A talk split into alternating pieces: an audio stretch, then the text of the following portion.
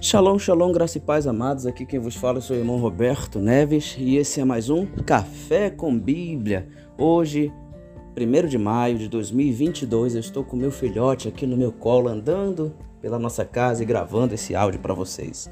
Quero trazer uma breve reflexão sobre o dia do trabalho. Nós temos aí um podcast que eu gravei com a minha esposa, chamado O Trabalho à Luz da Bíblia. Dita aí e se delicie lá no, nas temáticas que a Bíblia diz é, na sua, nessa perspectiva do trabalho, como ela trata no decorrer do tempo essa evolução.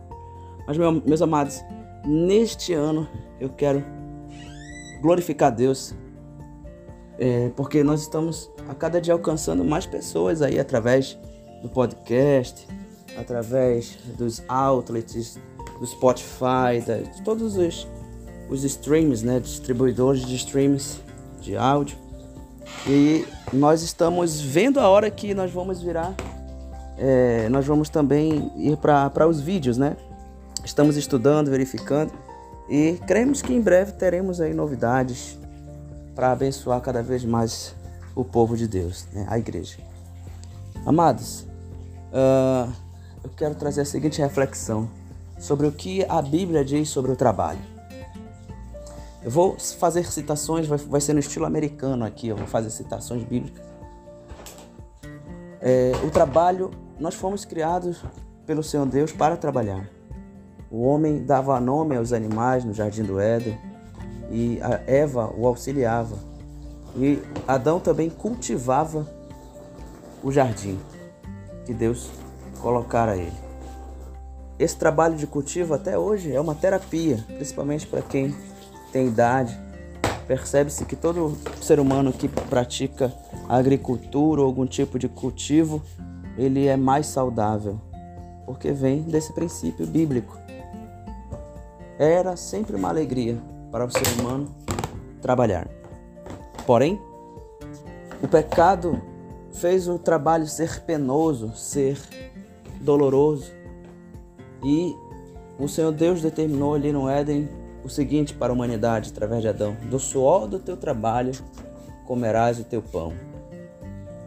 É, Existem rabinos da Kabbalah judaica que dizem que a árvore, que pão dava em árvore. Porque existe uma bênção abraâmica que diz: Bendito sejas tu, ó Deus, que faz na, brotar da terra o pão. De onde vem essa frase, né? Será que o pão realmente brotava da terra? Ou será que ele está falando do trigo mesmo? Bem, mistérios à parte, é, a verdade é que agora o homem tem que suar para comer o pão de cada dia. E o Senhor Deus disse que a terra, a partir dali, produziria cardos e abrolhos que iriam machucar os pés do trabalhador. Isto, isto é a explicação do porquê, por mais que você trabalhe com aquilo que você gosta, com aquilo que você ama, sempre você vai sentir alguma dificuldade, vai aparecer alguma coisa que vai, vai fazer aquilo se tornar é, relativamente pesado. Por mais que você goste muito do que faz, a terra produzirá cardos e abrolhos haverá uma dificuldade, haverá um cansaço, haverá uma fadiga. Porém, o Senhor Jesus e daí por diante, a lei mosaica toda, ela guia o homem para trabalhar corretamente. Porque o inimigo das nossas almas, por sua vez, vai fazer de tudo para que o ser humano não trabalhe, para que ele faça coisas que vão evitar ele a trabalhar. Mas como a palavra de Deus tem que se cumprir, mesmo que seja um trabalho das trevas, ali ele vai ter cansaço, fadiga e vai dar no mesmo. Então, o Senhor Jesus, o segundo Adão, ele veio nos ensinar a trabalhar. Você pode imaginar os braços musculosos de Jesus de tanto trabalhar?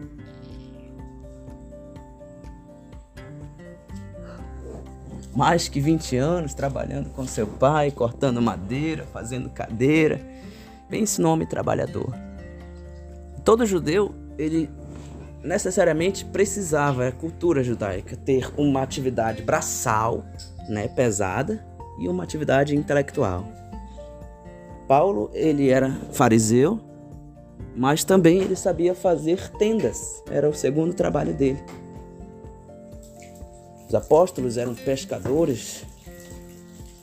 O próprio Senhor Jesus, ele era ele era carpinteiro, mas também rabino. Então tinha uma atividade braçal e uma atividade intelectual, para que nos tempos difíceis eles soubessem sobreviver de todo jeito.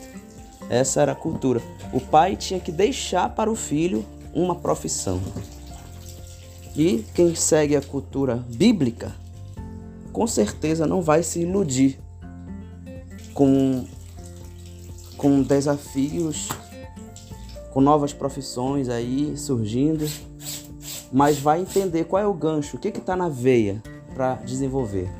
Alguns têm a veia artística, outros têm a veia é, empresarial, outros têm veia sacerdotal, outros têm. Então são tantas as profissões. Meu velho pai, ele sempre gostou de números, contas. Ele se formou em contabilidade aqui na, num colégio bem tradicional da minha escola, daqui da minha cidade.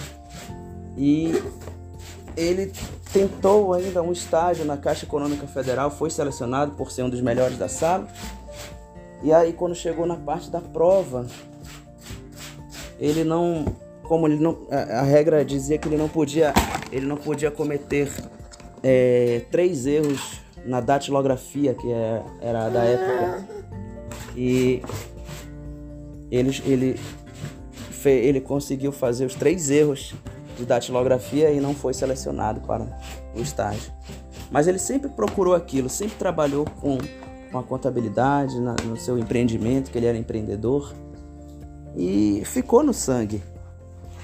Então, passou-se o tempo e eu fui adquirindo a profissão, estudando por conta própria, pagando os cursos, as certificações. E hoje, para a glória de Deus, depois de sete anos de preparação, o Senhor Deus abriu a porta para mim ali no, no colega, no amigo de, trabalho do meu pai, grande empreendedor da cidade, o senhor Altamiro Arani. E nós estamos lá fazendo um trabalho maravilhoso de na área da, das finanças do crédito, na área da educação financeira e entre outros braços que se desenvolvem ali no decorrer da profissão. Ou seja, os pais deixam uma profissão para o seu filho. Se meu filhote Niel, que está aqui no meu colo, quando ele crescer, ele quiser investir na área das finanças, já vai estar tá tudo pré programado na mente dele, já vai ter uma propensão, uma propensão a, a, a assimilar melhor os, os dados. A mãe dele também é empreendedora nata.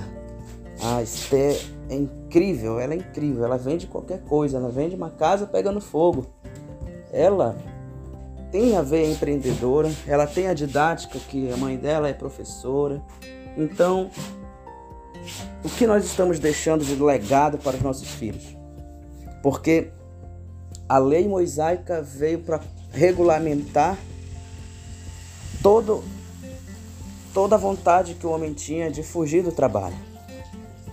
E então, o Senhor Jesus veio, trabalhou, deu o exemplo e existe uma promessa bíblica nos profetas e nos apóstolos de que no milênio, quando o Senhor Jesus voltar, o trabalho não será mais penoso.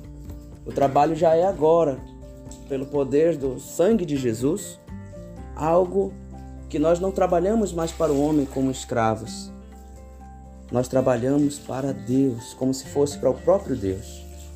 E todo o nosso trabalho no Senhor não é vão. Não é em vão.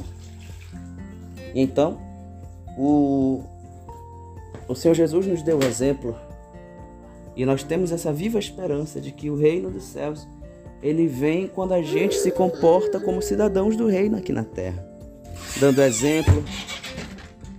E existe desde as da, do final da Segunda Guerra Mundial da segunda, e da Guerra Fria, dois eixos na, na face da Terra chamado o capitalismo e o socialismo. E quanto a isso, eu deixo uma opinião numa frase só. O capitalismo é a distribuição desigual das riquezas.